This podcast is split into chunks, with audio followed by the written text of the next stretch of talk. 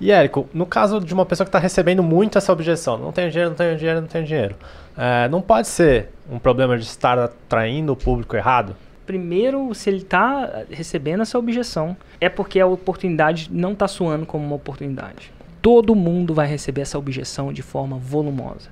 A gente não vai entrar no mercado onde as pessoas falam, eba, oba, eu quero pagar mais. Sobrando. Não, as pessoas reclamam. Eu já vendi produto de um real, eu já vendi produto de verdade, um real, um real por mês. Já vendi produto de 100 reais por mês. Já vendi produtos de 40 mil reais. Já vendi produtos de 50 mil reais como insider. Já vendi produtos de 133 mil reais por ano. Essa objeção acaba acontecendo de forma massiva. Massiva. Né? Dois, se ela está acontecendo ela desesperadamente muito, é que a sua oportunidade está fraca. Está muito fraca. Agora, uma coisa é importante olhar, tá, Gui? Quanto mais jovem uma pessoa é, menos capacidade estatística de pagar ela tem.